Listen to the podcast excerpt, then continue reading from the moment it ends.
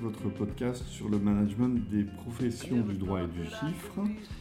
Dans ce nouvel épisode, je voudrais vous proposer un voyage au travers de différents thèmes de digitalisation des professions du droit, de l'administration, de la justice et des entreprises. Et j'ai pris euh, pour cette émission euh, trois exemples, peut-être un quatrième viendra euh, compléter cette, émission. Un premier qui concerne le nouvel RPVA, qu'on appelle IBARO, qui vient moderniser un peu la, version du RPVA que, que, connaissent bien les avocats. Deuxième thème sur le guichet unique voté dans la loi Pacte et ouvert le 1er janvier 2023, dont on a beaucoup parlé cette année. Et enfin, troisième thème sur la facturation électronique qui sera généralisée dans le privé à partir de l'année et qui risque de beaucoup nous occuper en 2024. Nous avons parlé, euh, en ce qui concerne nos professions, de Kodak Moment, par référence, vous savez, à ce moment de bascule de l'univers de la photographie, du monde de l'argentique vers le monde du numérique, qui a fait euh, brutalement disparaître des firmes leaders de, dans la photographie auparavant, en l'espèce Kodak, parce qu'elles n'avaient pas su s'adapter à cette euh, digitalisation de leur profession. Et on a parlé de moment Kodak pour les avocats avec l'arrivée euh, et le développement, ça vient des États-Unis, de toutes ces legal tech qui digitalisent nos professions. Donc euh, peut-être que ce moment Kodak n'est pas aussi prégnant en ce qui concerne les avocats, euh, mais toujours est-il que nous vivons cette digitalisation, cette numérisation de nos métiers. Et en ce qui concerne les avocats, nous le vivons au travers du RPVA, le réseau privé virtuel des avocats, qui permet à tout avocat de se connecter directement aux juridictions pour échanger avec elles les écritures, les pièces et finalement tous les actes de la vie judiciaire. Pour en parler, j'ai invité euh, ma première invitée, Nathalie Charnet. Nathalie est avocate euh, au barreau de Lyon, spécialisée en droit de la famille euh, et en droit de l'indemnisation des dommages corporels. Nathalie est membre du Conseil de l'ordre du barreau de Lyon et référente pour le CNB sur ces questions de, de clé RPVA et, et membre d'un groupe de travail sur le nouvel IBARO. Donc Nathalie, bonjour. Est-ce que tu pourrais te présenter pour nos auditeurs, nous rappeler un peu ton parcours et euh, nous décrire ce qui t'a amené à t'intéresser au RPVA Bonjour Hubert et merci pour, euh, pour cette invitation. Alors donc moi je suis euh, donc avocat au barreau de Lyon donc depuis 20 ans, je le cache pas. j'ai la chance d'exercer, enfin en tout cas de faire un métier qui me, qui me plaît, qui m'anime et j'essaye d'être au service de la profession, en tout cas certains domaines. Et il se trouve euh, que depuis, euh, donc depuis 2007, euh, où la digitalisation a commencé, puisqu'a été le RPVA initial a commencé en 2007 et Lyon était barreau pilote de cette première version qui permettait aux avocats, et c'était l'objectif, d'échanger avec les greffes des tribunaux sur les procédures, au cours des procédures. Donc euh, tu, tu, participes à ces réunions, tu as, des compétences particulières en, informatique? Alors j'ai aucune compétence, enfin en tout cas pas de compétences particulières en informatique. C'est bien modeste j'ai pas euh, j'ai juste pas trop d'inquiétude face à l'informatique et que j'essaye de bidouiller un petit peu. Puis souvent quand on s'inquiète pas trop on se rend compte que, euh, que ça fonctionne. En tout cas c'est les constats que, j'ai pu faire. Euh, alors surtout lorsque le RPVA a, a commencé en 2000, 2007 j'étais représentant du jeune barreau et à cette époque délégué auprès des juridictions en tant que représentant du jeune barreau. Donc on a commencé le barreau a commencé à discuter avec le tribunal euh, qui à l'époque était le tribunal de grande instance, sur cette communication électronique.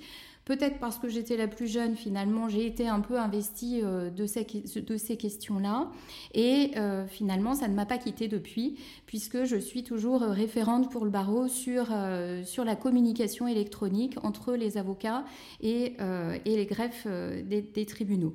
Parce que Nathalie, tu as connu pour la période antérieure, hein, depuis le début de ton exercice, on peut décrire pour nos auditeurs le monde d'avant, c'est-à-dire un monde du papier, où on s'échange en papier les conclusions euh, les pièces et comment les échange-t-on, ces conclusions et ces pièces avec le tribunal? On était dans le monde du papier, on était dans nos cabinets avec l'obligation bah, d'imprimer euh, les, conclusions par exemple, pour, et ces conclusions-là étaient transmis, enfin, euh, déposé au tribunal, aux huissiers audiencés. On payait un timbre à ce moment-là, donc on avait vraiment l'obligation de se rendre systématiquement au tribunal pour adresser les conclusions. Elles étaient après remises au greffe des tribunaux et tamponnées, euh, donc tout était exclusivement en papier. Et même les audiences, euh, c'était des audiences physiques où on avait des personnes qui étaient présentes aux audiences, euh, ce qu'on appelle des audiences de mise en état, lors de lesquelles, euh, pas des audiences de plaidoirie, c'est des, des, audiences où les dossiers sont préparés, où le juge de la mise en état vérifie que les avocats avancent dans le dossier et s'échangent des écritures. En fait, c'était des audiences techniques. En fait, en pratique, c'était des grandes tables avec les magistrats, les greffiers, certains avocats qui se présentaient et qui euh, ne faisait qu'échanger et faire le point mm, sur la mise en état de la procédure. C'est exactement ça. Voilà, le juge regardait l'ensemble des dossiers tout était en support papier et les audiences étaient en présentiel. Euh, exactement. Alors j'avais oublié cet épisode des timbres. C'est vrai qu'on collait sur chaque acte, hein, sur euh, les constitutions, sur les conclusions, des timbres comme des timbres postes qui prouvaient bien qu'on avait acquitté les droits d'échange euh, sur ces actes. Il y avait autant de timbres que de parties, donc on était souvent à courir à aller acheter ces timbres, euh, si tu te souviens, au, tribunal. Alors, je ne me rappelle plus où on les achetait. Mais... Ça s'achetait chez les huissiers audienciers, il y avait un bureau au ah, tribunal. qui... Au fond du couloir. C'est ça, exactement. Euh, très bien, donc là c'est le monde d'avant et avant d'arriver au monde d'aujourd'hui, il y a une phase intermédiaire qui est la mise en place de ce réseau privé, privé virtuel des avocats, le RPVA, euh, je ne sais pas pourquoi on l'a appelé RPVA et pas euh, privé, virtuel de la justice, parce qu'en fait, il concerne aussi les juridictions. Alors, euh, le RPVA, réseau privé virtuel avocat, a le pendant qui est le RPVJ, qui est le réseau privé virtuel justice. Euh, ces deux systèmes qui, sont, qui se répondent, qui communiquent entre eux, mais qui ont, euh, la, et c'est la difficulté, euh, qui présentent le désavantage de ne pas être identiques. donc on a deux logiciels totalement différents, dont l'un a été développé par le CNB et l'autre a été développé par la chancellerie. Et ça pose un certain nombre de difficultés, notamment dans les échanges, et ça, ça existe depuis l'origine de la création de ces deux systèmes, puisque on se rend compte que quand il y a des euh, difficultés d'envoi de messages. Euh, les greffes ne peuvent parfois ne pas les, recevoir et comme les systèmes sont différents, ça a pu causer, et ça peut causer encore maintenant, des différends entre les avocats et les greffes dans, euh, dans ces échanges parce qu'on n'a pas les mêmes systèmes.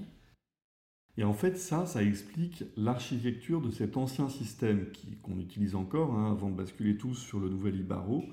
On est dans un ancien système qui est vraiment euh, différents par juridiction, puisqu'en fait, il s'agit à chaque fois de s'interconnecter en interopérabilité avec le système du RPVJ de chacune des différentes juridictions. Euh, tribunaux de commerce, euh, cours d'appel, tribunaux judiciaires, les uns et les autres, il n'y a pas en fait une appréhension de l'ensemble des dossiers d'un avocat où, il voit euh, tous ces, tous ces, toutes ces procédures, quelles que soient les juridictions. Non. Sur, le, sur l'ancienne version, en effet, c'est, le principe, c'était que l'avocat se connecte au dossier de la juridiction. Ça, c'est le RPVA 1, en effet. Alors, le RPVA 1, en fait, comment euh, ça marchait euh, à l'époque Qu'est-ce que ça ça supposait comme installation informatique pour les avocats Alors, pour les avocats, c'était relativement contraignant puisque les avocats avaient l'obligation d'avoir un boîtier euh, qui était un boîtier qui était acheté, euh, qui était loué même. Euh, donc, ils avaient un boîtier sécurisé au sein des cabinets et une clé cryptée qui était installée sur l'ordinateur. Et avec cette clé, si on n'avait pas le boîtier installé au cabinet, on ne pouvait pas envoyer de message. Donc, on pense tout de suite à la conséquence sur la mobilité. Exactement. À l'époque, on n'était absolument pas mobile. On ne pouvait pas envoyer un message si on n'était pas dans un cabinet d'avocat avec ce boîtier. Euh, boîtier, clé, de quoi on parle en fait C'est un petit boîtier euh, qui, se branche sur le serveur du cabinet. Et euh, la clé, on parle en fait d'une comme une clé USB. C'est bien ça. Hein. Euh, qui est fourni par le CNB, qui est crypté. Donc euh, il y a toute un une procédure, un formalisme pour se voir délivrer une clé. C'est une clé par cabinet? Alors, à l'origine, euh, c'était en effet une clé par cabinet. Depuis quelques années, aujourd'hui, il est, il est possible d'avoir plusieurs clés par avocat. Par exemple, moi j'en ai trois, mais je suis un petit peu inquiète de la question, on va dire. Donc, du cas où la clé se perd, la clé se casse. Aujourd'hui, ça permet notamment enfin, voilà, d'avoir plusieurs clés. La seule chose, c'est qu'on ne peut pas commander trois clés ou dix clés d'un coup. Il faut relancer un formulaire une fois qu'on a reçu la clé précédente. Mais c'est euh, complètement possible d'avoir plusieurs clés, ce qui facilite, euh, puisque c'était un des premiers écueils qui avait été donné, euh, l'absence de mobilité, mais aussi le fait qu'il n'y avait qu'une seule clé. Et ça, ça a duré quand même un, certain nombre d'années. Donc, c'est-à-dire que si la clé était installée auprès de la secrétaire, l'avocat ne pouvait pas l'utiliser. Et de la même façon, si l'avocat avait la clé sur son ordinateur, la secrétaire, enfin, c'était relativement compliqué dans l'usage. Alors justement, c'était un point qui nous avait intéressé à l'époque, c'était, euh, on avait appelé ça d'ailleurs euh, la question de savoir qui était l'homme ou la femme clé du cabinet. Parce que cette clé matérielle, elle était sur quel bureau? Sur celui de l'avocat ou sur celui de la c'est bien ça, c'était bien le, problème en effet, puisque euh, on sait que euh, les, assistantes préparaient quand même préparent beaucoup euh, les, actes et les messages envoyés par les avocats, qui vérifient au moment de l'envoi. Mais globalement, c'est un travail de, secrétariat qui était beaucoup préparé par les secrétaires, et on était un petit peu toujours en train de courir après cette clé au moment où il fallait envoyer un message. il faut quand même savoir que la communication électronique, ça a été une vraie révolution pour les avocats, euh, notamment euh, en 2013, quand ça devient obligatoire pour les cours d'appel, avec la suppression de la profession d'avoué. On a eu un certain nombre de délais qui nous ont été imposés euh, et qui, sans cette clé, on ne peut pas envoyer les messages. ça, c'est vraiment une source d'inquiétude et ce qui a été, ce qu'il est encore aujourd'hui, puisqu'on a des, la profession a des, des contraintes procédurales qui fait que si un message n'est pas envoyé à la bonne heure, au bon moment, euh, eh bien à ce moment-là, il est recevable et la demande peut être rejetée avec des conséquences qui peuvent être majeures. Donc la technique, elle est vraiment euh, essentielle aujourd'hui, vu le code de procédure civile. Et forcément, quand ça fonctionne pas, c'est des points euh, de grande inquiétude. Donc techniquement, via cette clé, on communique les conclusions, on communique les pièces On communique les conclusions. Alors les pièces ne sont pas encore envoyées aux juridictions euh, via RPVA parce que c'est trop volumineux. Il faut savoir que pendant longtemps, on avait la possibilité d'envoyer des messages que de 4 mégas, mégas à la juridiction qu'après avoir beaucoup insisté, on est passé à 10 mégas aujourd'hui, ce qui permet d'envoyer des conclusions, mais globalement pas des pièces. Et par ailleurs, la juridiction ne veut pas imprimer notamment les, euh, pièces, donc on est obligé encore de remettre euh, aux audiences euh, un dossier papier, intégralement papier. À terme, dans l'avenir, on peut imaginer quand même qu'il y aura un système de dématérialisation totale des dossiers. La mise en place du RPV1, comment, elle est accueillie par la profession à l'époque? Il y a beaucoup de réticences. Euh, les avocats étaient euh, sécurisés de savoir qu'il y avait une personne à cette fameuse audience de mise en état qui pouvait donner un petit peu leurs instructions à la dernière minute à cette, ce qu'on appelait les clairettes qui allaient à ces audiences. Donc c'était un confort et la profession a vraiment pas, très bien accueilli cette euh, digitalisation, cette première, digitalisation, en sachant que au départ c'était pas obligatoire. Euh, c'est-à-dire qu'il y avait pendant un certain temps, on a eu un doublon, c'est-à-dire qu'on avait des échanges dématérialisés pour les avocats qui le souhaitaient, qui prenaient leurs clés. Mais euh, les avocats qui ne souhaitaient pas passer au numérique sur ces questions-là pouvaient continuer avec le système, de Clairette. Tu m'as même raconté que certains confrères avaient avait décidé de quitter la profession euh, à l'occasion de la mise Exactement. En, tout cas, quand c'est devenu obligatoire, il y a certains confrères, alors qui étaient proches de la retraite certainement, mais qui n'ont jamais voulu euh, passer à la, au tout numérique, qui est, euh, alors c'est pas le tout numérique, mais en tout cas quand il est devenu obligatoire, qui ont, qui ont quitté la profession, en effet. Rappelons quand même qu'on est à l'origine de l'année 2010. Il y a beaucoup de confrères qui fonctionnent avec des télécopies à l'époque. Hein. Euh, quand on regarde la liste des mails des confrères, on voit beaucoup de Wanadu et de Yahoo. Et je peux dire qu'il en reste encore à ce jour, ce qui pose d'ailleurs des gros problèmes de cybersécurité. Et donc, euh, les cabinets, à cette époque, ne sont pas encore euh, totalement euh, informatisés, il faut le dire. Tout à fait. Ils ne sont, pas, ils sont pas suffisamment, en tout cas, informatisés, pas habitués totalement. Les avocats ne sont pas habitués à, cette, à ce numérique et surtout à la sécurité. Ils ne comprenaient pas pourquoi on avait ces exigences de boîtier, ces exigences de clés qui entraînaient une lourdeur finalement à la procédure qu'il était déjà, compte tenu des délais qui nous euh, qui nous étaient imposées.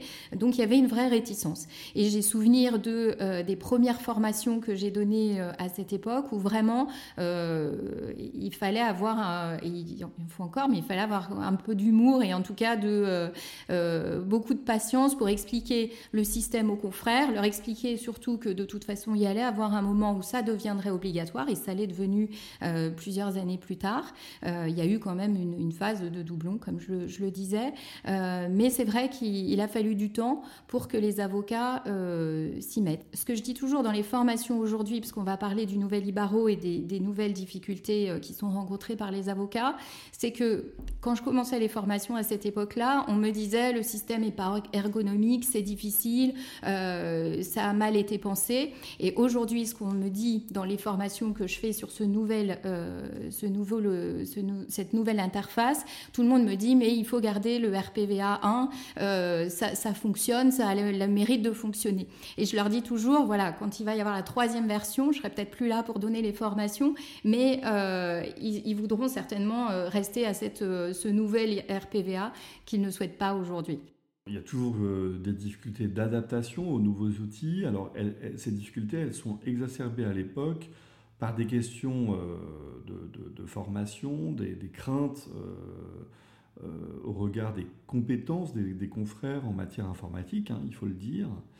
Euh, elles sont aussi exacerbées par des craintes en matière de, mise en jeu de responsabilité, puisque euh, cette généralisation, elle, coexiste avec la suppression de la profession d'avoué, avec ces décrets Magendie qui complexifient largement la procédure d'appel, avec des délais très encadrés, des irrecevabilités, voire des nullités. Et donc, euh, tout le monde a peur que la notification des conclusions par RPVA soit pas totalement euh, prise en compte et entraîne une mise en jeu de responsabilité. C'est exactement ça. Ça a vraiment été les inquiétudes et puis la peur de ne plus avoir accès au juge ou au greffe. Euh, notamment dans les, quand on envoie un message pour donner une instruction dans le cadre de la mise en état, évidemment, on n'est pas dans un échange verbal que pouvaient avoir à l'époque les clairettes, puisqu'on était dans une audience, une vraie audience.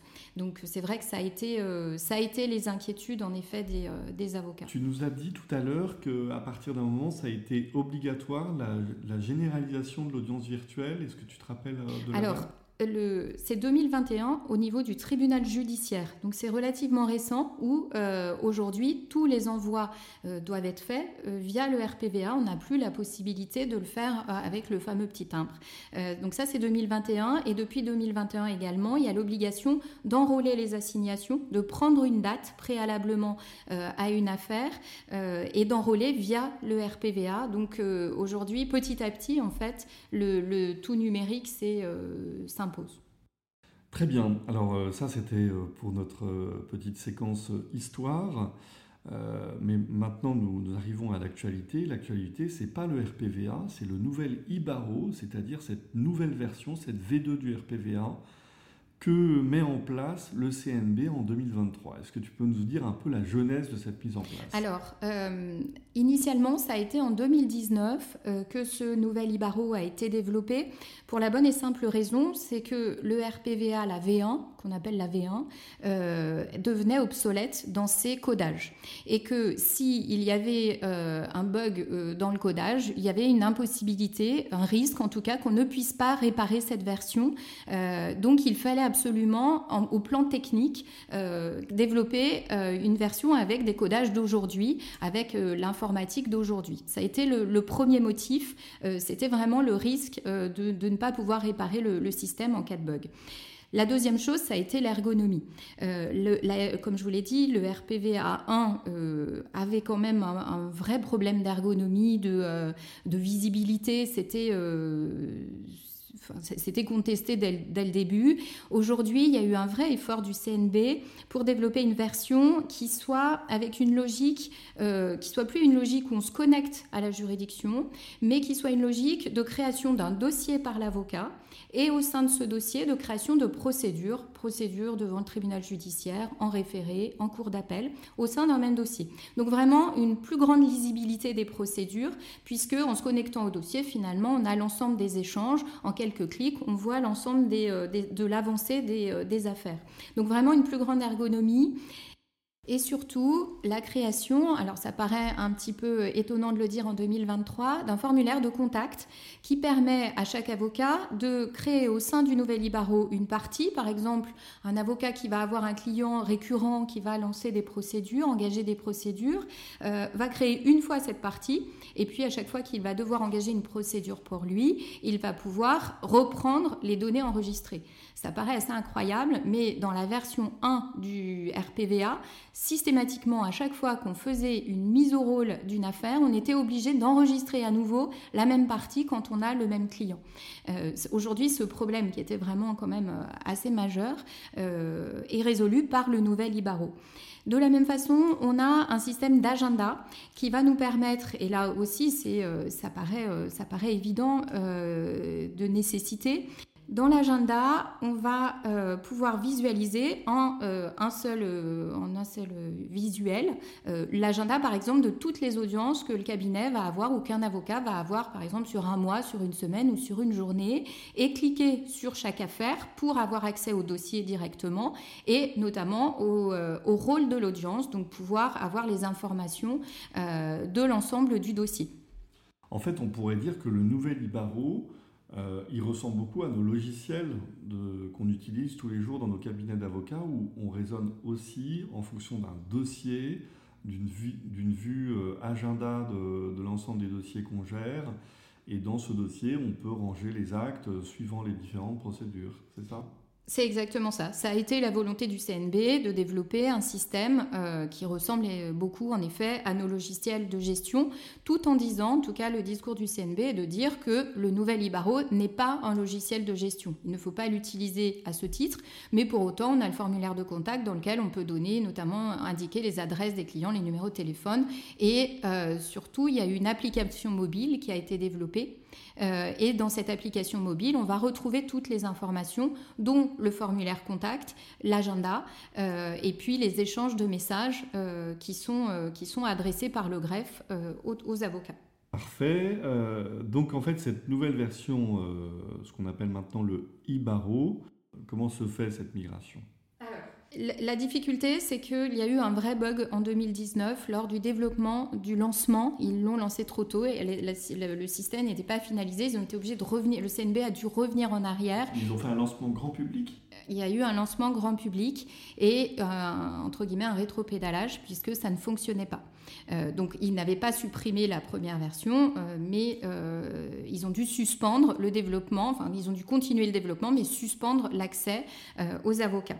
En 2022, euh, parce que le système euh, s'était nettement amélioré, enfin avait été amélioré par, euh, par le CNB, il a été décidé de lancer le nouvel IBARO de façon progressive. Dans un premier temps, on a été 30 avocats, 30 cabinets référents, on va dire, qui avons testé vraiment l'outil depuis le mois de mars 2022, qui ont testé l'outil au réel. C'est-à-dire que moi, personnellement, j'utilise pratiquement plus le RPVA 1, je n'utilise que le nouvel Ibaro depuis le mars 2022. Donc on était 30 au départ. À partir du mois de mai 2022, c'est passé, on a eu une montée en puissance à 300 cabinets.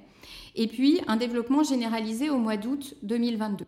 Le développement a pu montrer des failles, et notamment des choses qui, à 30 avocats, fonctionnaient à peu près, et qui, à 300, beaucoup moins. Et une fois que ça a été généralisé, il y a eu des fonctionnalités qui n'ont plus, euh, marché, qui, ont dû être, euh, qui doivent être euh, réparées.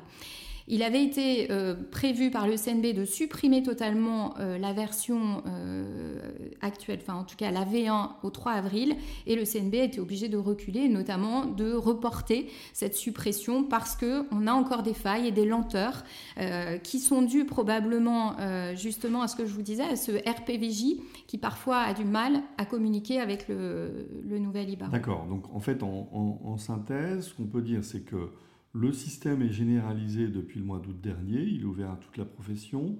Les deux versions coexistent, qu'on voit quand on se connecte au RPVA, puisqu'on peut se connecter tantôt au RPVA ou au nouvel IBARO. Euh, on peut aussi utiliser l'application mobile, mais ça on en parlera après. Euh, et pour l'instant, cette date butoir du 3 avril, date à laquelle on devait supprimer la V1 donc du RPVA pour nous laisser qu'entre les mains du nouvel Ibaro, cette date, elle est euh, renvoyée s'inédiée. Exactement. Et le CNB a communiqué en indiquant, puisqu'il y a eu une grande crainte de la profession euh, de, cette suppression alors que la version n'était pas stabilisée, la communication du CNB aujourd'hui est claire sur le fait que la V1 ne sera pas supprimée tant que le nouvel Ibaro ne sera pas totalement stabilisé.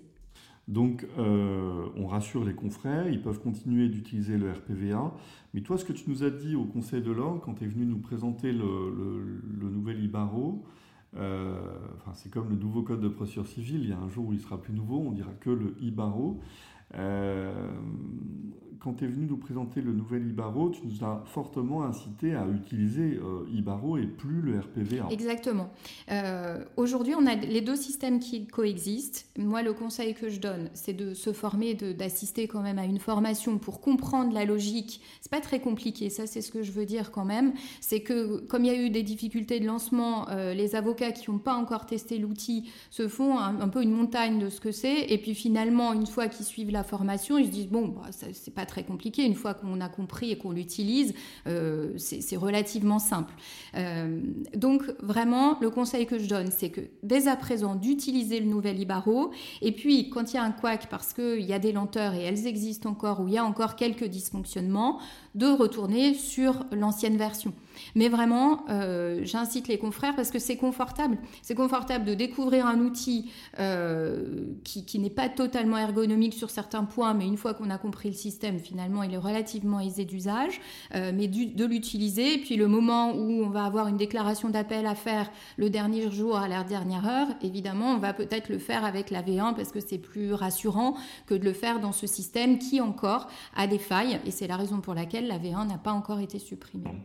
Alors ces formations, comment elles sont accessibles?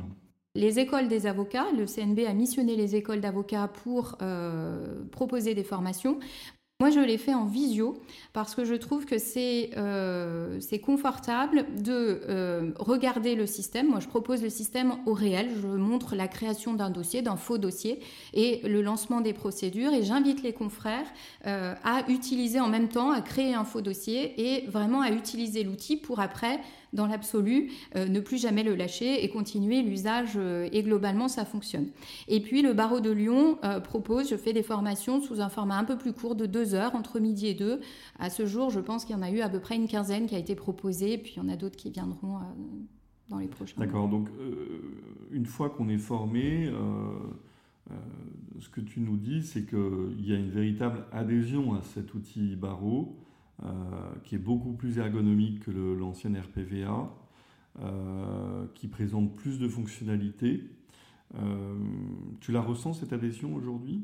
Aujourd'hui, au début des formations, il y a une vraie réticence et une vraie inquiétude. Ça, je le ressens. il y a même des confrères qui, suivent plusieurs de mes formations pour, parce qu'il y a aussi une évolution du système. Donc finalement, ils apprennent des nouvelles choses.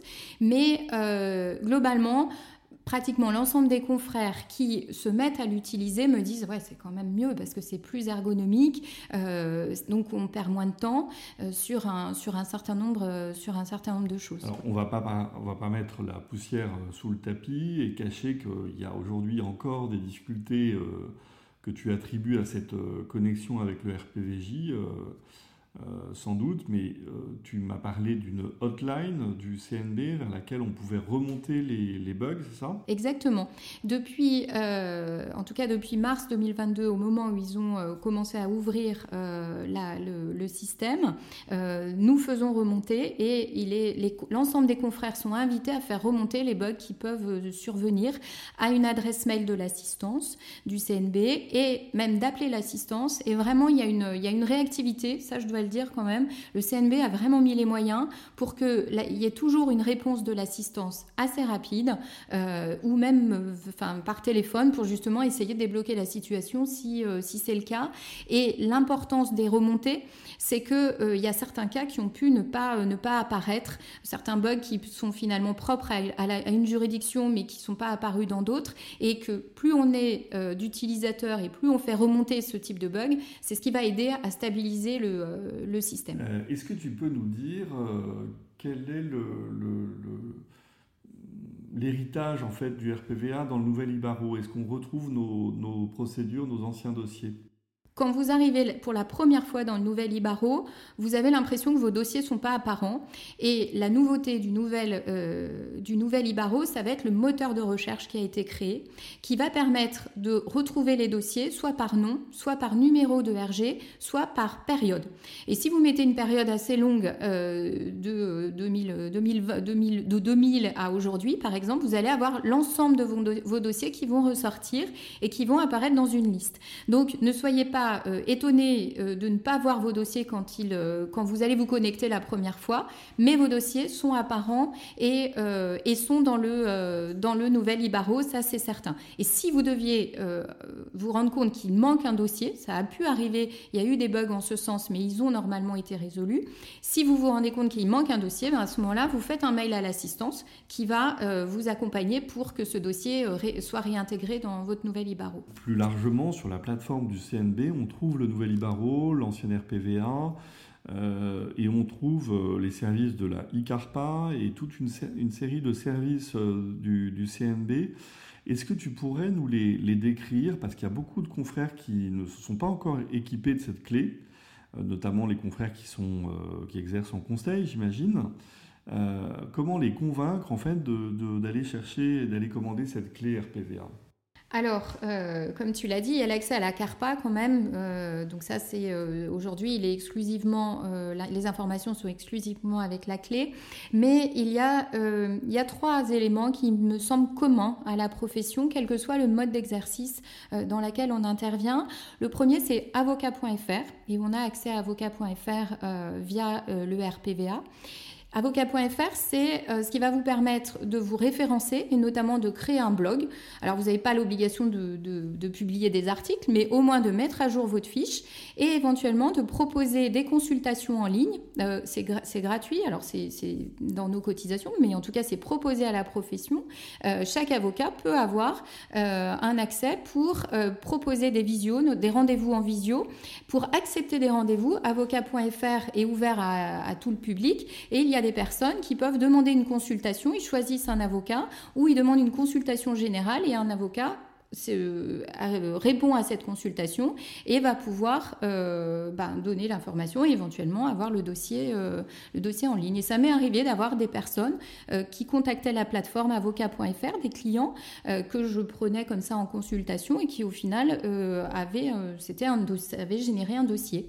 La collaboratrice me disait qu'elle s'était inscrite sur avocat.fr euh, et dès la semaine d'après, elle avait déjà un dossier qui euh, lui était soumis, qu'elle pouvait refuser, hein, euh, mais une demande en ligne qui était faite par un, internaute de l'autre côté du web. Exactement. Est-ce que tu as des, chiffres un peu sur le taux d'inscription des confrères sur, alors, j'ai pas les, j'ai pas des chiffres euh, récents. Globalement, euh, tous les confrères ont un accès, mais c'est vrai que tout le monde n'utilise pas. Et je voulais préciser qu'il y a la possibilité sur les consultations de fixer son taux de, de, rendez-vous, le, montant en tout cas de ses honoraires. Et c'est euh, la plateforme, la personne prépaye le rendez-vous et automatiquement, une fois que le rendez-vous est donné, à ce moment-là, il s'est viré sur le compte de l'avocat. Avec un système de visio qui est proposé par le CNB. Exactement, un système de visio, tout à fait. Alors, sur, euh, sur le service ICARPA, euh, je voudrais qu'on détaille un peu qu'est-ce qu'il peut faire le confrère. Il peut consulter ses comptes. Exactement. Consulter ses comptes avec un moteur de recherche qui permet notamment de voir les affaires euh, où il y a encore de la, un solde non nul euh, ou un solde nul, euh, et puis l'ensemble, l'ensemble des dossiers de ces dossiers CARPA. Donc on peut transmettre ces bordereaux d'instruction, ces demandes de retrait alors malheureusement, ce n'est pas encore le cas. il faut espérer que ça le sera, sera un jour, mais actuellement, on n'est que dans de la consultation d'informations le, système est prévu pour évoluer vers un service de, transmission et d'échange euh, de bordereaux euh, sur, euh, sur iCarpa. il existe d'autres outils qui sont très intéressants sur la plateforme du CNB. Je pense à l'outil de signature électronique tout à fait. L'outil de signature électronique euh, va permettre, enfin il y, a différents modules finalement. On va avoir celui qui va être commun à la profession, qui va être l'e-convention d'honoraires, qui va permettre d'envoyer en signature une convention d'honoraires. Franchement, c'est en 3-4 clics, c'est très facile. On télécharge sa convention euh, et on envoie en processus de signature. Il faut avoir simplement le mail et le téléphone portable du client. Et vous, vous avez, parce que vous avez votre clé euh, lors de l'envoi, vous avez une signature électronique, puisqu'il y a un certificat sur cette clé qui permet la signature électronique. Donc l'e-convention d'honoraires, vraiment, euh, en quelques clics, on peut envoyer la convention et le client la signe immédiatement sans délai. Il y a également euh, l'e-acte sous sein privé qui permet euh, de préparer un processus de signature pour des clients qui, qui devraient signer un, un acte. On a aussi l'e-acte d'avocat pour l'acte d'avocat, c'est le processus de signature. C'est vraiment très facile d'usage et assez relativement relativement ergonomique avec à chaque fois l'exigence de l'adresse mail et du téléphone portable du, client pour l'identification, s'assurer de l'identification de, de la personne. Également d'un autre service qui est la convention de divorce Exactement. On peut aujourd'hui, euh, alors dans le cas d'un consentement, d'un divorce par consentement mutuel, aujourd'hui on n'est plus obligé de passer devant un juge. On peut euh, signer un divorce euh, entre avocats et depuis quelques mois, on a la possibilité même de signer électroniquement les conventions de divorce, ce qui simplifie quand même nettement le moment de signature. C'est toujours un moment délicat, le moment de la signature d'un divorce, puisque les époux, alors le présentiel est obligatoire, hein, c'est-à-dire qu'on doit être tous autour de la table. Euh, donc c'est un moment qui est délicat et Jusqu'à présent, on avait l'obligation de signer en, papier. C'était relativement fastidieux parce qu'il y a souvent au moins cinq exemplaires avec souvent une trentaine de pages. Donc c'était un processus relativement long.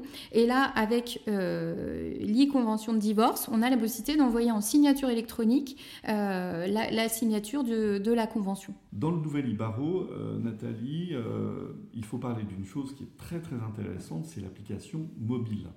Est-ce que tu peux nous la décrire? Alors, euh, aujourd'hui, on a deux versions euh, de l'application mobile. On a la version mobile de la V1 qui est euh, comme la V1, c'est-à-dire pas très ergonomique. C'est celle qui est sur fond blanc pour les confrères, parce que quand on va dans les, euh, dans les plateformes pour les télécharger, c'est important de ne pas se tromper de, de, version.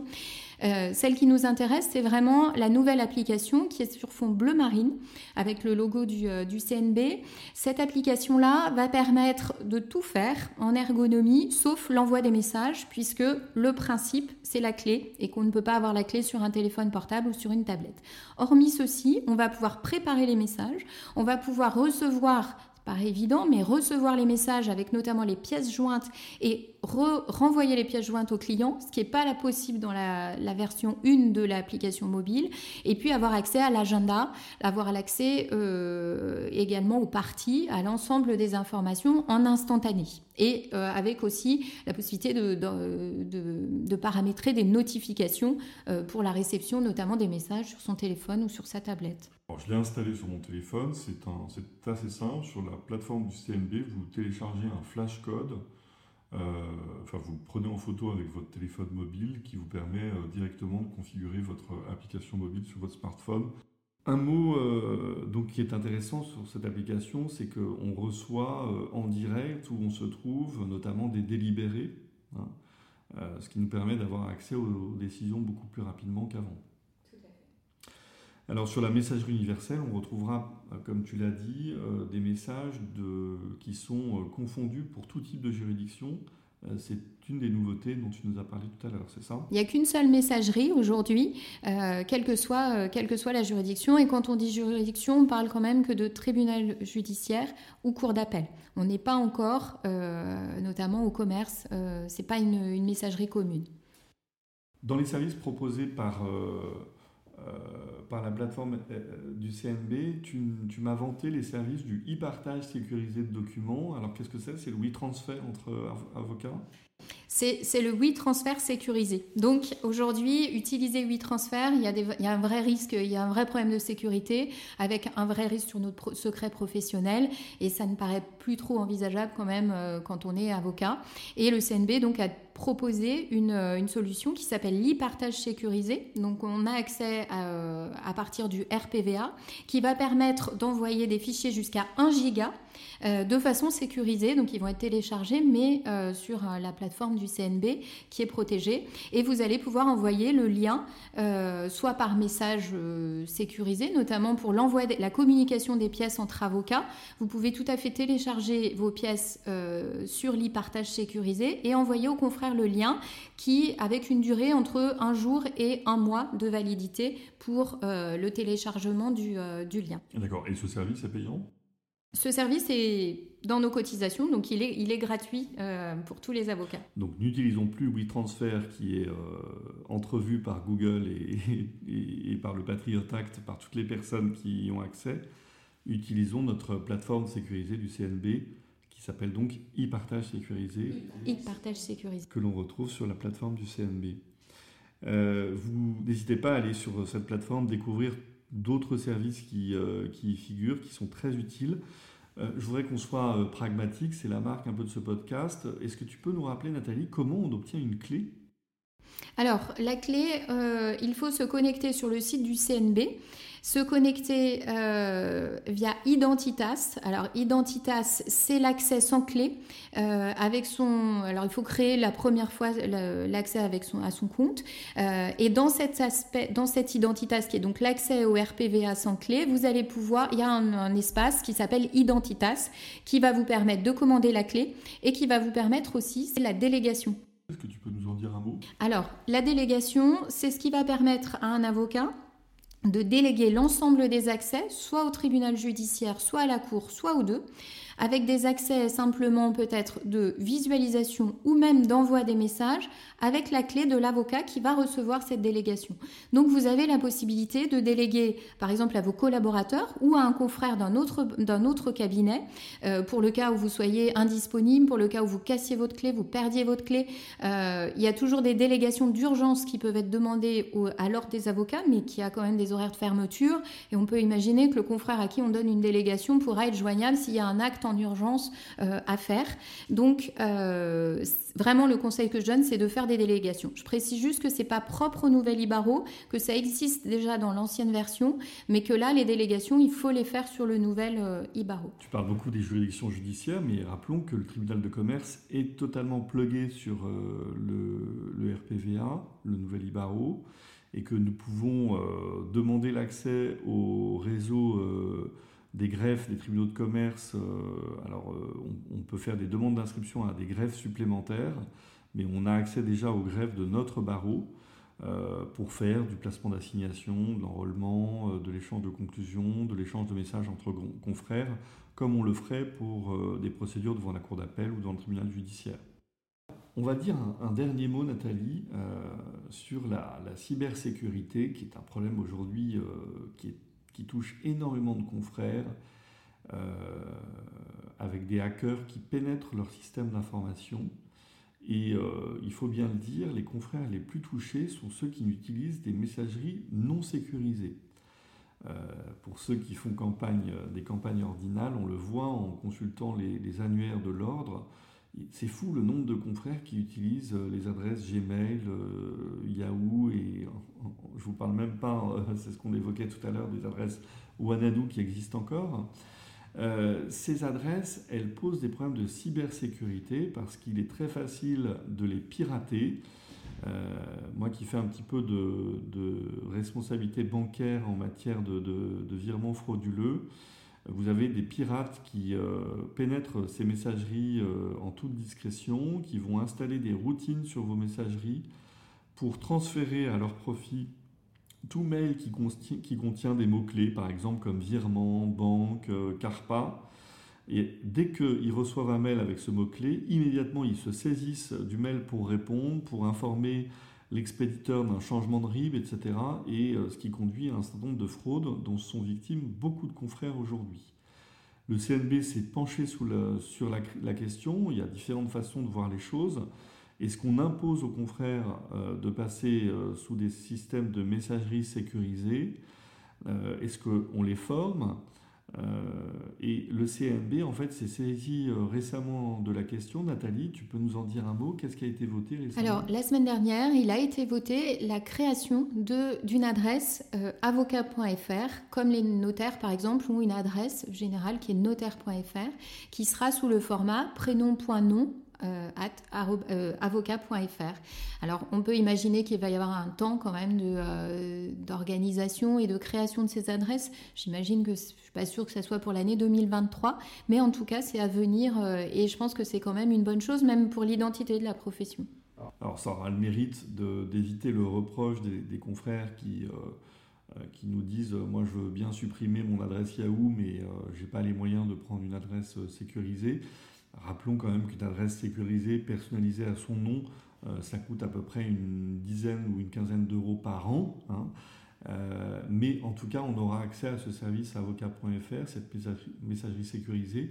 C'est important en matière de cybersécurité parce que euh, on peut qu'inciter les confrères à prendre des assurances pour couvrir ces risques de cybersécurité, assurances qui comprennent très fréquemment des clauses d'exclusion de, de, couverture et de garantie, lorsque les messageries ne sont pas sécurisées, lorsqu'elles euh, ne comportent pas, par exemple, euh, un mot de passe euh, personnalisé, alphanumérique, qui comporte donc des, lettres et des chiffres, ce qui est bien souvent le cas des mots de passe des messageries par défaut qui sont utilisés. Nathalie, un grand merci pour cet échange, pour ce, témoignage et merci aussi au nom de, tous les confrères pour tout ton investissement pour la profession au travers de toutes ces formations, du temps que tu consacres à, ce, à ces groupes d'utilisateurs, euh, on l'a vu depuis un certain temps, puisque euh, tu étais déjà euh, très investi dans la mise en place du RPVA. on peut qu'encourager donc les confrères à utiliser le nouvel Ibaro. la diffusion du podcast permettra d'avoir accès à toutes les informations pour te contacter, euh, mais c'est pas si difficile parce que tu es très présente dans ton activité en droit de la famille et en indemnisation du dommage corporel. Euh, tu es quelqu'un qui vulgarise énormément l'activité, euh, tu, tu, aimes bien le legal design. Est-ce que tu peux dire, en dire un mot pour finir? Oui, je me suis formée au legal design parce que euh, ça me paraissait important de, de communiquer.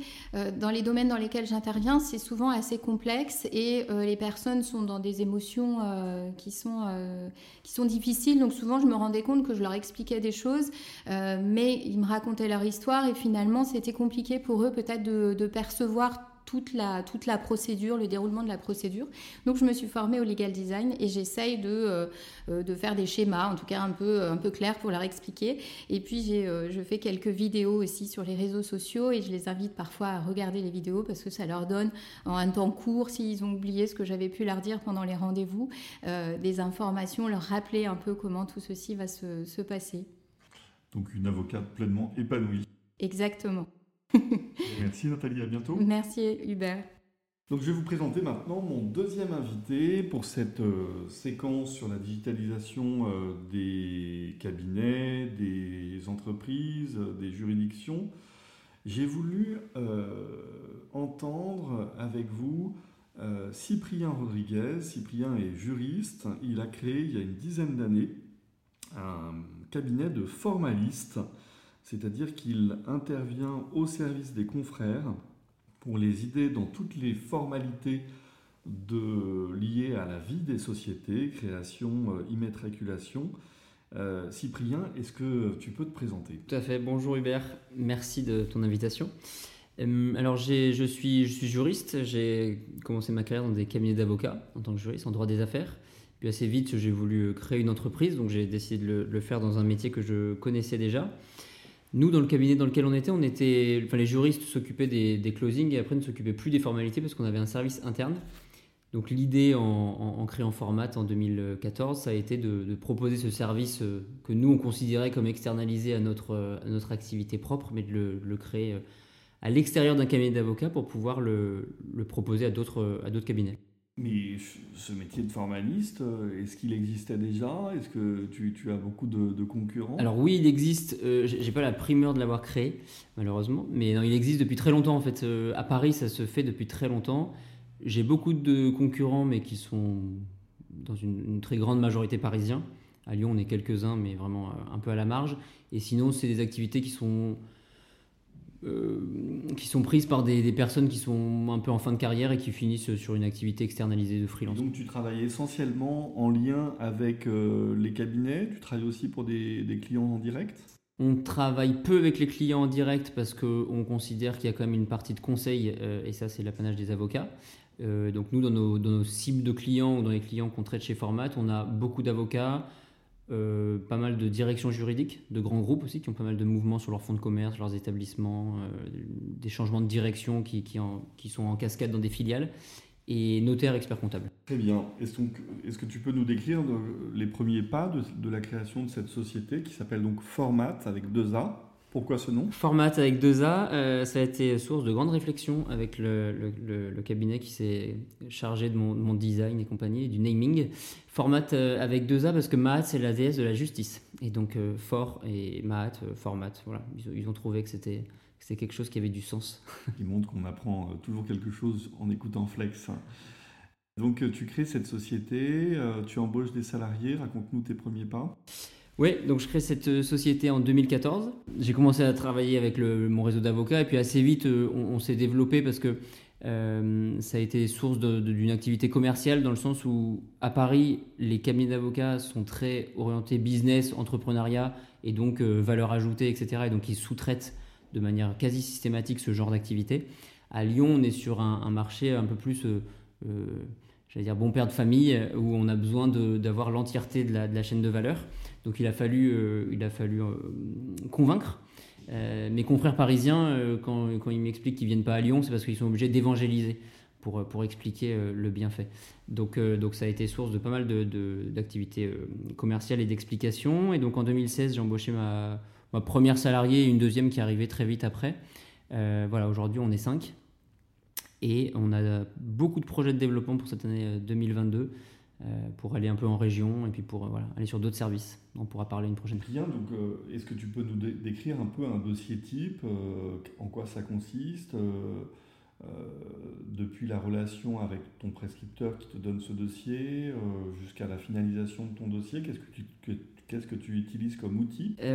Oui, alors on essaye d'être le, plus complet possible sur la, valeur qu'on peut proposer à, à l'avocat. Souvent, on nous voit un peu comme une partie on va dire, le, secrétariat. C'est toi qui utilisais ce, mot-là du dernier kilomètre, mais donc c'est celui où, il y a de la valeur. Et nous, on nous voyait sur le, côté, on vous donne le, dossier, vous le saisissez, point. Euh, nous, ce qu'on vend, c'est qu'on est vraiment un service externe au cabinet, mais avec les moyens digitaux aujourd'hui, c'est comme si vous aviez votre assistant euh, formaliste euh, dans, le bureau d'à côté. Donc l'idée, c'est que une fois que le closing est fait avec votre client, vous nous transmettez les documents de manière digitalisée, on s'occupe de tout, l'annonce légale, la saisie, les suivis avec les organismes, etc. Et quelques jours après, vous recevez votre cabis avec la facture, comme ça vous avez un dossier clos à ce moment-là. Euh, ça, c'est la partie purement de l'exécution de la formalité. Mais on vend aussi au cabinet le fait que si vous avez des problématiques au niveau des, des formalités, au niveau administratif, en amont et pendant la rédaction, on intervient aussi. C'est-à-dire que vous, vous restez focus sur votre valeur ajoutée juridique, tout ce qui est administratif en amont de la formalité, pour la formalité et ensuite pour le suivi et l'audit euh, du cabis et avec les différents organismes, URSAF, euh, INSEE et compagnie, ça c'est Format qui s'en occupe. Entendu, donc euh, c'est tout naturellement dans le cadre de cette activité de formaliste que tu es amené à t'intéresser au guichet unique. Le guichet unique, c'est deux mots qui font peur, c'est deux mots qui rendent fou, dont on a beaucoup parlé au cours de l'année 2023, depuis le début de l'année. Euh, qu'est-ce que c'est le guichet unique? Le guichet unique. Euh, alors, le guichet unique, c'est ce qui va si je fais un raccourci, remplacer Infogreffe, pour ceux qui connaissent Infogreffe, en gros, le guichet unique, c'est une plateforme, euh, une plateforme digitalisée qui va faire le pont entre l'avocat suite au closing et les différentes institutions qu'ils appellent les valideurs aujourd'hui. Donc, on va transmettre notre dossier comme on le faisait jusqu'à présent par Infogreffe, sauf qu'au lieu d'arriver directement au greffe, ça transite par ce guichet unique et ça va directement chez tous les valideurs. Si vous avez une activité artisanale dans une SARL, il y a le greffe qui va valider votre dossier et la CMA. Et normalement, si les choses se passaient euh, correctement, on ne pourrait pas avoir de cabis avant que la CMA ait validé. CMA, chambre des métiers. Oui, tout à fait, chambre des métiers. D'accord. Donc l'idée, c'est le législateur qui veut un peu euh, fusionner tous ces services, les simplifier. Alors c'est pas fusionner les services, c'est les simplifier, c'est simplifier plutôt la transmission. Euh, si tu veux, si, je te fais rapidement la chronologie d'un dossier, par exemple avec les, chambres des métiers, euh, normalement la voie normale avant, c'était d'envoyer ton dossier à la CMA, qui le traitait avec un certain nombre de jours, pour pas dire de semaines, pour pas dire de mois, et ensuite qui le transmettait au greffe, au SIE, à l'URSSAF, etc. Donc on avait un cabis parfois des semaines, voire des mois après. J'exagère un peu, mais, mais presque pas. Aujourd'hui, euh, on passe. Alors, nous, ensuite, on, on, on squeezait ça avec ce qu'on appelait l'article 3 on passait par Infogreffe, on avait un cabis immédiat. Et ensuite, le greffe envoyait à la CMA les documents. Et s'il y avait un problème, bah, la CMA, enfin, c'était un peu la pagaille à ce niveau-là parce qu'on avait un cabis, mais une activité qui n'était pas validée du côté euh, consulaire. Aujourd'hui, le guichet unique est censé remettre un peu d'ordre là-dedans et se dire qu'un dossier qui arriverait en même temps CMA et greffe, bah, du coup, il traite en même temps et c'est que si les deux sont d'accord qu'on a un cabis. Je caricature un peu tout ça, mais l'idée c'était de fluidifier tout ça. Il y a des vertus différentes qui étaient cherchées euh, par le législateur. Les CMA, l'idée, ça a été de supprimer ce qu'on appelle les CFE, le Centre de formalité des entreprises, pour les CMA ou pour les CCI, Chambre de, commerce et d'industrie. Euh, pareil pour l'URSSAF ou autre. Et donc, il y a aussi une idée euh, économique là derrière, de pouvoir faire une économie au niveau du, gouvernement, ouais, de l'État, et donc de transmettre en revanche bah, ce que ces personnes faisaient parce qu'elles travaillaient vraiment dans ces CFE et du coup ça c'est transmis aux déclarants. Donc euh, à nous. Donc euh, ça c'est la loi Pacte hein, en, 2019 qui met ça en place et, qui prévoit une date d'entrée en vigueur qui est le 1er janvier 2023 on y est. Donc on, on, imagine que tu es contacté parmi d'autres pour être associé un peu à la préparation de ce nouvel outil? Oui, on est contacté en, alors j'ai plus la date exacte, mais courant 2019 je crois, par le, un site qui s'appelait Guichet Entreprise, euh, qui était hébergé à Bercy, c'était une espèce de start-up euh, gouvernementale, on va dire ça comme ça, et qui concurrençait, en tout cas qui, qui, se disait concurrent d'Infogreffe. De, Ce n'était pas tout à fait les mêmes services, même pas du tout, mais en tout cas ils, ont, ils ont rassemblé des formalistes à cette occasion et à cette même occasion, on a décidé, enfin on a décidé, moi j'ai été euh, dans, les, dans les membres euh, au début, euh, a été décidé de créer un collectif de formalistes pour aider le gouvernement à développer ce, nouveau guichet. On s'est rendu compte assez, assez vite en fait qu'ils avaient, des, ils avaient une volonté, il y avait un, cadre politique qui était donné, mais qu'en revanche, il n'y avait pas d'expertise juridique au sein du, des développeurs. En fait, on a l'impression dans ce que tu dis, c'est que c'était euh, un projet qui était très théorique, euh, qui était pensé par les politiques, mais qui n'était pas très pragmatique. Oui, alors on ne l'a jamais dit comme ça, mais effectivement, c'est tout à fait ça. Euh, moi, ce que j'ai perçu, enfin, on développera peut-être un peu plus tard, mais ce que j'ai perçu, c'était un, un, dossier très politique pour des économies, pour vanter la digitalisation, certainement aussi pour du mieux d'un point de vue de ce qu'on va pouvoir proposer comme valeur, mais c'était un dossier qui était politique pour faire avancer euh, la Startup Nation. C'est un peu ça finalement. Mm. Mais euh, dans les faits, il ça, n'y avait pas d'expertise juridique. On s'est rendu compte des difficultés. Alors ça, ça se traduit par quelque chose de très concret, qui est que sur le guichet unique, euh, bah, finalement, on réclame à l'utilisateur beaucoup plus d'informations que ce qui était nécessaire dans les anciens outils il y a une sorte de chasse à la donnée, à la data. Est-ce que tu peux nous en dire un mot? Oui, oui, clairement, il y a une chasse à, la data. C'est, je pense, euh, tout à l'heure, je disais économique, mais c'est aussi une des, je pense, vertus un peu non dites, mais, qui est présente hein, pour que l'URSSAF, le fisc euh, et, ce genre d'organisme puissent récolter de la data et faire des contrôles euh, plus aisés. les CFE faisaient déjà cette chasse quand, avant le 1er janvier 2023. Ils ont été supprimés. Donc nous, en tant que déclarants, on doit rentrer beaucoup plus d'informations, et même plus d'informations qu'il n'était nécessaire auparavant. je peux donner des, un exemple assez concret, mais par exemple pour les dépôts des comptes, Auparavant, on, envoyait euh, le bilan, le compte de résultat, l'affectation du résultat, grosso modo, et ça suffisait. Et ensuite, il y avait des services payés, notamment par Infogreffe, pour pouvoir, euh, avec des petites mains, en gros, qui, reprenaient toute cette data. Là, aujourd'hui, on est obligé de remplir des pages et des pages euh, de données euh, pour justement bah, agrémenter les, incrémenter les, datas du gouvernement. Alors, euh, donc en fait, cette absence de pragmatisme, elle, a quand même une intention cachée qui est de récupérer ces données pour, on ne sait jamais, on imagine améliorer les contrôles, avoir une vision plus rapide et plus exhaustive sur la vie des entreprises. Euh, bon, tout ça, euh, c'est un petit peu le, cœur de ce projet de guichet unique. Mais dans sa mise en place, très rapidement, vous vous rendez compte que les choses vont être euh, assez compliquées. Oui, assez compliquées justement sur cette notion d'expertise. C'est-à-dire qu'on n'a pas du tout envisagé notre participation avec une réticence au changement. Ça n'a pas été le cas. Peut-être que les greffiers seraient pas ravis d'entendre ça, mais nous, finalement, qu'on utilise Infogreffe ou une autre plateforme, on va continuer à faire notre métier. Euh, donc il n'y a pas vraiment d'enjeu à ce niveau-là. S'il faut qu'il y ait un guichet unique, il y aura un guichet unique. Ce dont on s'est rendu compte en revanche, c'est qu'ils avaient un, cadre à respecter, notamment au niveau chronologique avec ce 1er janvier 2023, mais qu'il n'y avait aucune expertise derrière. Donc quand, une fois que les, les premières modifications, enfin les premiers développements sont faits sur le guichet unique, nous on s'est très vite rendu compte qu'il n'y avait pas d'expertise et que les il ne savait pas de, quoi il parlait, quoi, si, si, je, veux, si je veux résumer. Euh, pour des exemples concrets, mais euh, euh, quand on fait, un, quand on fait une, une cessation d'activité, alors ça c'est tout nouveau sur le guichet unique, ça devait être fait il y a longtemps, mais là ça vient juste de sortir, il, il radie la société, il ferme l'établissement. Et quand on leur explique, et quand il y a plusieurs établissements, qu'est-ce qui se passe? Bon, pourquoi pas, ils ont pu ne pas le développer, c'est pas un problème, mais ils, n'étaient même pas au courant que ça pouvait, qu'il pouvait y avoir des sociétés avec plusieurs établissements. Donc, tu vois, c'est pour donner le, le côté, euh, leur manque du juridique, quoi. Ils sont uniquement dans le développement euh, numérique. Donc, euh, toutes ces difficultés, elles ne seraient pas si graves si elles se confrontaient à un paramètre qui, lui, est fixe, qui est la volonté de mettre ça en place au 1er janvier 2023, puisqu'elle est dans la loi Pacte. Et donc, quand vous voyez ce mur arriver et une locomotive qui fonce dans sa direction, euh, qu'est-ce qui se passe? Euh, on, voit, on voit ça arriver euh, à peu près 18 mois avant. On, imaginait, moi je suis pas informaticien, mais je, vois comment on développe des projets informatiques. Vu l'ampleur de la tâche, déjà en 2021, on s'est dit qu'il allait y avoir un problème.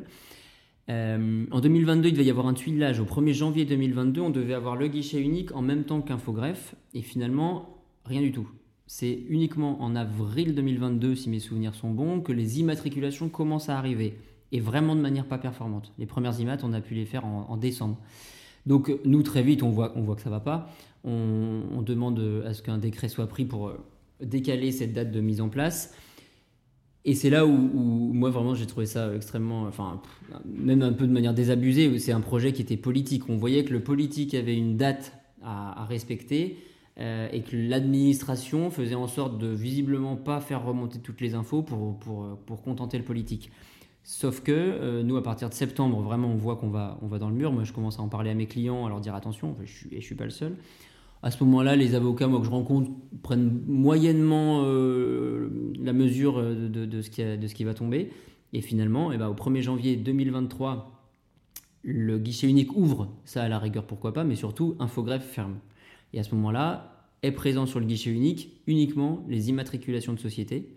Donc ça veut dire qu'en fermant Infogreffe, on ne peut plus rien faire au niveau de la vie économique et des modifications, des, cessations d'activité de, société.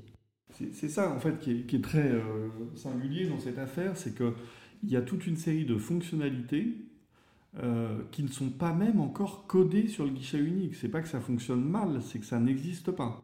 Ouais, tout à fait. Mais nous, c'est ce qui a été le, le pire, c'est-à-dire de dire qu'on va changer quelque chose, effectivement, il ne faut pas qu'il y ait une réticence au changement, et pourquoi pas, mais là, c'est même pas que ça va changer, c'est qu'il n'y a pas de bouton euh, pour pouvoir faire les modifications. Mm.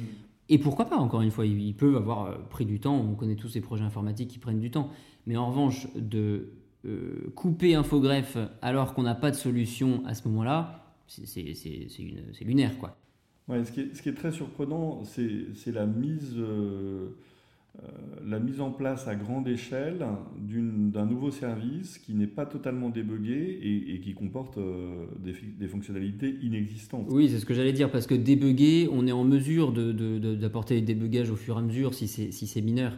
Mais là, de tout mettre en même temps, déjà, je pense que c'est une faute. Euh, mais en plus de mettre en place... Enfin, de, fermer Infogreffe alors que les choses ne sont pas encore en place on imagine à partir de début janvier que dans ces circonstances, euh, il y a une pression énorme qui se, lève contre le ministère des, entreprises.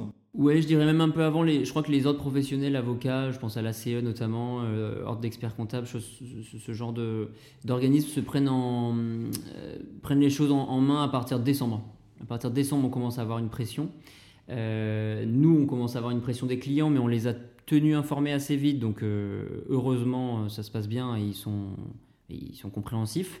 En revanche, alors je ne suis pas dans les petits papiers, mais visiblement, euh, même des grosses entreprises qui, qui avaient des grosses opérations qui n'ont pas pu se faire ont dû taper à la porte de personnes un peu plus influentes que, que nous. D'accord. Et visiblement, ça porte ses fruits parce que qu'est-ce qui se passe? Et ben très vite, au début janvier, ils remettent en place ce qu'ils appellent les procédures de secours et réouvrent des, des, des, patchs, on va dire ça comme ça, mais vraiment qui sont. Qui sont euh, Enfin, on revient au papier, on, fait un saut de presque 10 ans en arrière.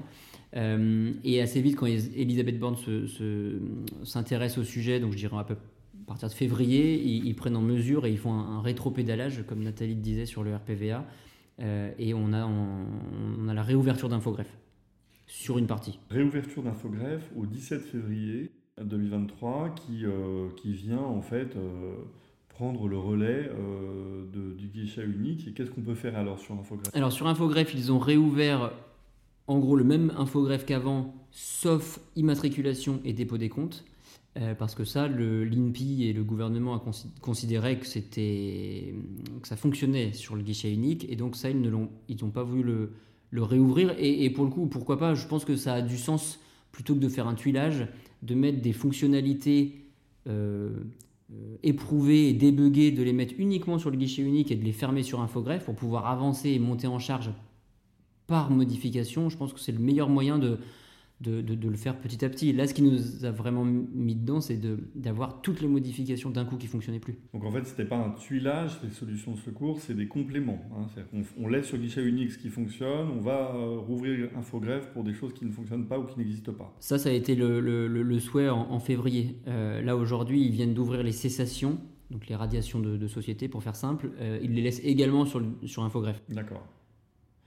Euh, quelques chiffres. Hein. Euh, tu me disais qu'en matière de dépôt des comptes, euh, donc on, les fait sur le guichet unique, c'est ça, mais dans des proportions qui n'ont rien à voir avec les anciens outils? Oui, bah, c'est intéressant. Le dépôt des comptes, info, enfin le guichet unique, pardon, considère que ça fonctionne parce qu'ils ont le bouton pour les envoyer, mais en fait le flux est mal transmis. Les greffes les reçoivent mal et donc les, les, les refusent quasi systématiquement.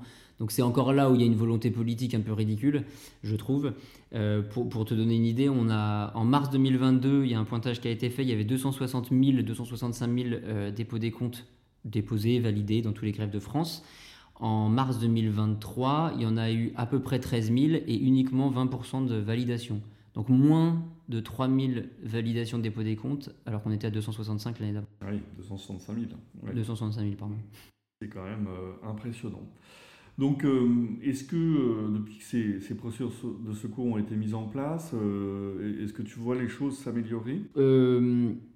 J'ai envie de te répondre non, même si c'est pas très. Mais on devait avoir des radiations en février, des modifications en mars. Finalement, on a des radiations qui viennent sur le guichet unique en avril. pour l'instant, les dépôts des comptes ne fonctionnent absolument pas. et pourtant, il continue à nous dire que la fin de la période de secours, ce sera le 30 juin. Donc ça veut dire qu'au 1er juillet, il faut qu'on s'attende à retomber dans, des, dans les mêmes travers qu'on avait en janvier, voire même pire si j'entends euh, les personnes qui travaillent au greffe, alors que ça va être une des périodes les plus chargées pour, euh, ça va être la suite des AG d'approbation des comptes, mmh. euh, donc ça risque d'être compliqué. Mmh. Rappelons que les, Rappelons que les entreprises qui ont clôturé au 31 décembre doivent établir leurs comptes avant le 30 juin et les déposer au greffe avant le 31 juillet. Et donc, tu nous rappelles cette date du 30 juin pour la fermeture de cette solution de secours sur Infogreffe. et donc une obligation en théorie d'aller déposer nos comptes via le guichet unique euh, surtout pour le pic de l'année qui est euh, le, mois de juillet. Donc euh, tu, vois ça un petit peu avec circonspection.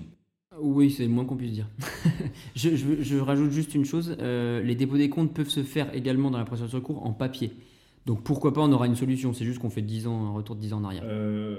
bon, j'entends un peu tes, griefs, tes, questionnements, mais est-ce que c'est pas normal qu'un projet informatique d'une telle ampleur euh, se mette en place avec des, difficultés? On a vu qu'il y en avait avec Ibaro. Euh, euh, est-ce que c'est pas en fait la vie de toute adaptation à un nouvel outil? Si si, non mais tu as tout à fait raison. Et puis effectivement, nous qui avons un peu la tête dans le guidon, on est peut-être un peu critique. mais encore une fois, c'est pas ce moi, ce que je, ce que je, ce que je critique, c'est pas le, le fait d'avoir un nouvel outil, c'est pas de, de, ne pas vouloir changer. Euh, ma critique, elle est, je dirais qu'elle est double. La première, c'est d'être d'être capable sur un tel projet de mettre en place, d'ouvrir le service, alors que le service n'est pas encore là. Ce que je pourrais critiquer, c'est le fait de pouvoir déployer euh, une nouvelle solution informatique, un nouveau service, alors que finalement le développement n'est pas fait. Quand au 1er janvier 2023, ils nous disent le guichet unique est là, et puis regardons euh, ce que disaient Olivia Grégoire, Bruno Le Maire et, les communiqués de presse élogieux sur le guichet unique qu'il y a eu entre novembre et février. Mmh. C'était vraiment euh, la politique de l'autruche. Donc ce que je critique, c'est plutôt le fait de développer quelque chose alors qu'on n'est pas prêt et que c'est même pas développé. Et, encore une fois, si, je peux rajouter ça, euh, là tout ce qu'on dit, c'est pas une lubie de formaliste qui voit son activité changer. Hein. En janvier, il faut bien avoir en tête que nous, on n'a pas pu ouvrir d'établissement, par exemple ou changer des, dirigeants sur des, sur des alors que dirigeant, l'ancien dirigeant était décédé. Il y a des gens qui n'avaient donc qui étaient sur des établissements sans sirette ou sans dirigeant qui pouvaient signer et qui n'ont pas été payés. Donc euh, ça avait des vraies conséquences et pour ces personnes qui n'ont pas été payées et même pour l'État. Je serais curieux d'avoir les chiffres, mais ça voulait dire pas de TVA, pas de cotisation, euh, pas de CFE s'il n'y avait pas d'établissement. Donc euh, je pense qu'il y, a des vrais enjeux. Oui, parce que dans un projet, par exemple, dans une entreprise privée, on peut imaginer une montée en charge séquentielle, c'est-à-dire le déploiement de fonctionnalités au fur et à mesure de leur stabilisation, une montée en charge phasée. Là, ce qui est assez critiquable, c'est le fait d'avoir euh, voulu ce déploiement en maintenant coûte que coûte une date fixe au, 1er janvier. Euh, critiquable d'autant plus que euh, vous avez eu l'impression d'une, tu disais l'expression que le gouvernement a un peu fait l'autruche, a été un peu dans le, délit, dans le déni, dans la minimisation des difficultés que vous rencontriez, et tout ça a un peu pénalisé la vie des entreprises avec des gens in fine qui ne sont pas payés, tu le disais. Oui, tout à fait. Moi, je pense que, enfin, je, je découvre ça mais je, vois l'aspect très politique du projet qui va effectivement avoir de vraies conséquences économiques. Et je, pense que c'est une faute. Euh, du coup, pour euh, ta société, j'imagine que ça a été, euh, ça a eu un effet très très négatif. comment tu t'en sors? Alors négatif d'un point de vue de, notre activité, on va dire du carnet de commandes, si je peux dire ça comme ça, pas vraiment parce que finalement la vie économique a continué et on va juste décaler nos opérations. En revanche, ça a été très négatif au niveau de l'organisation. Il a fallu tout revoir. Euh, il a fallu repenser tous les process, euh, accessoirement comprendre tous les process, parce que même le guichet unique renvoyait au greffe, qui renvoyait à l'INSEE, qui renvoyait à l'INPIC, enfin, plutôt au niveau de l'organisation que ça a été compliqué. Et vu que maintenant on va être... on va déclarer plus de choses puisqu'il n'y a plus de CFE. Le gouvernement, lui, fait des économies à ce moment-là. Mais moi, j'imagine embaucher une ou deux personnes uniquement pour la surcharge de travail que ça va, que ça va engendrer. Donc il y, y, a des conséquences. Oui. Euh, donc en, matière de prospective, euh, toi, tu imagines une, stabilisation, tu me disais pour préparer l'émission, euh, dans les 18 mois, c'est ça? Oui, alors déjà, j'imagine très clairement qu'il faut, qu'il faut décaler la date du 30 juin et la mettre au moins au 1er janvier 2024 pour avoir encore ces, ces 6-9 mois pour développer les, les modifications. Et j'imagine, encore une fois, je ne suis pas développeur, mais j'imagine que pour avoir quelque chose de stabilisé avec un dossier de cette ampleur-là, c'est au moins, au moins 18 mois. Il, faut, il faut avoir en tête que c'est l'économie de, de, tout le pays qui passe par ce, ce cadre-là pour des créations, des modifications. Alors pour euh, finir sur une note positive, Cyprien, euh, quand même, il faut rappeler à l'attention de nos auditeurs toutes les vertus que va avoir ce guichet unique. imaginons un monde dans lequel on n'aurait pas eu toutes ces difficultés, tout cet entêtement du gouvernement. le guichet unique, quelles sont ses vertus? Oui, alors je ne veux pas effectivement avoir, avoir l'impression d'être que dans la, critique et, dans le négatif. On, aura forcément un outil quand il sera débugué, correctement développé, euh, qui nous permettra d'avoir euh, une grande sécurité juridique parce que les greffiers euh, gardent la main sur le, contrôle juridique des, opérations. Donc ça, ils pourront, eux, garder cette, enfin, leur vocation. en revanche, on n'aura plus normalement à terme le RCS, le registre du commerce et des sociétés, et ça sera un registre national, le RNCS, euh, qui permettra à chacun de nous d'aller vérifier les, mm, des données fiables sur chaque entreprise et donc de, de, stabiliser la vie économique et de sécuriser la vie économique. Ça, c'est une grande vertu. Euh, la, deuxième vertu, ça serait que chaque dirigeant, alors ça, c'est, je scie un peu la branche sur laquelle je suis assis, mais que chaque dirigeant ne puisse ne plus avoir besoin des formalismes et faire leurs formalités seul. Ça, c'est une vertu qui est annoncée, qui n'est en fait dans les faits euh, pas, réelle, pas parce qu'il faut quand même une clé de signature euh, qualifiée. Donc de toute façon, notre petite clé CertiGref, euh, visiblement, elle continuera, elle continuera à exister. Ça m'amuse parce qu'on avait imaginé ça pour la suppression de la profession d'avoué. J'avais fait un article à l'époque pour dire on supprime la profession d'avoué, bienvenue à la nouvelle profession d'ancien avoué. Euh, donc là, en fait, tu dis que la, formation, la profession de formaliste a de beaux jours devant. Oui, oui. Quand on a commencé, on s'était dit justement que, oulala, qu'est-ce qu'on est en train de faire? Euh, En fait, plus les développements avancent et plus on voit la complexité euh, de ce qu'ils nous demandent, plus, plus on sait qu'on sera encore là dans quelques temps. Et le dernier point quand même qu'on peut souligner, c'est le côté zéro papier. aussi bien d'un point de vue économique qu'écologique, que, si on veut parler de ça, on est quand même dans la, dans la bonne direction à ce niveau-là. Si tu étais gouvernant, tu pourrais aussi euh, citer d'autres vertus, euh, si on prend les yeux du gouvernement. Lesquelles? Oui, alors si je veux être dans, cette phase-là, il y aura une, plus grande interconnexion euh, entre les différents services de l'État. On, l'a évoqué tout à l'heure, mais effectivement, collecter de la data, on sait que pour les entreprises aujourd'hui, c'est ce qui a de la valeur, mais en fait pour le gouvernement, ça en a aussi. à différents points de vue, notamment pour les contrôles. Alors c'est moi qui le dis, bien sûr, c'est pas assumé, mais, mais on peut, on peut pas nier que qui est un peu de ça. Euh, et encore une fois, la, suppression des centres de formalité des entreprises, bah, c'est un, certain gain et donc ça permet de, euh, de faire des, des économies d'échelle au niveau de l'État. Parfait. Cyprien, est-ce que tu voulais ajouter quelque chose? Non, mais écoute, je te remercie de, m'avoir interrogé. J'espère qu'effectivement, euh, on pourra accompagner nos clients et, et j'espère que je pourrai revenir vous donner de très bonnes nouvelles dans 18 mois maximum. Quel est l'avenir de Format? Sur quel projet tu, travailles aujourd'hui? Alors, on travaille à pas mal de projets euh, un peu confidentiels, mais euh, en l'occurrence, on va essayer de se développer en région. Ça, c'est quelque chose qui nous tient à cœur parce que, justement, avec ce côté guichet unique, on, euh, on sait que ça a des vertus d'aller voir les greffes en région et d'aller voir les clients en région. Et nous, notre, on est sur le côté commerce et pas sur le côté État, donc, euh, donc ça a du sens. Euh, et puis, euh, quelle est ta, en fait, pour résumer, pour des confrères en droit des sociétés qui ne connaîtraient pas Format, quelle est ta proposition de valeur? Notre proposition, c'est de vous permettre, en deux mots, de vous concentrer sur votre valeur ajoutée juridique. Aujourd'hui, vous avez des collaborateurs, des juristes ou des collaborateurs avocats qui font leur closing et ensuite qui vont passer un temps fou à, exécuter leurs formalités pour avoir, euh, pour avoir votre cabis, euh, bah, c'est du temps où ces personnes-là peuvent retrouver de la valeur ajoutée et on peut se poser la question de manière encore plus concrète avec le guichet unique qui nous met euh, des bâtons dans les roues dans le, sur le côté exécution et, exécution chronophage. Donc c'est la fin de, cette émission. nous aurons un prochain épisode qui sera consacré, lui, à la facturation électronique, un autre thème de digitalisation euh, à la fois des entreprises et de l'État, puisque comme vous le verrez, cette facturation électronique, elle va donner lieu à une mise en place euh, de, deux systèmes interconnectés entre d'un côté ce qui se passe dans l'entreprise et de l'autre ce qui se passe directement dans l'administration fiscale. C'est la fin de cette émission. Merci beaucoup de votre attention. je vous laisse, comme de coutume, sur les quelques notes de la playlist du mois, tous ces thèmes pouvait euh, susciter quelques insomnies chez les uns et les autres. Et donc euh, j'ai voulu vous faire partager, puisqu'on était avec des Lyonnais, euh, vous faire partager le talent d'une artiste lyonnaise que j'ai j'ai pu assister à un de ses concerts récemment. Elle s'appelle Pomme et sa chanson est Ceux qui rêvent. Je vous laisse dans euh, sa musique. Ne sont pas blanches à peine claires, semées d'étoiles, petits trous dans la toile étanche, triste strass sur le voile, et moi envoûtée de ténèbres, je passe des heures infinies à compter les moutons funèbres qui tapissent mes insomnies. Ah, minuit est là. Ah,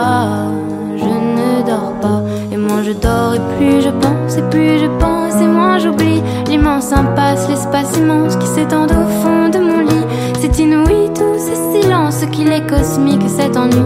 Dois-je recourir à la science, anesthésier l'insomnie? Ah, minuit est là. Ah, je ne dors pas. Et puis passé minuit,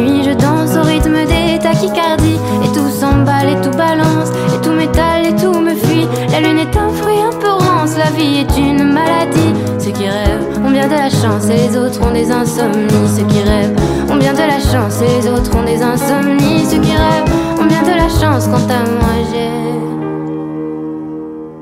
des insomnies. Ah,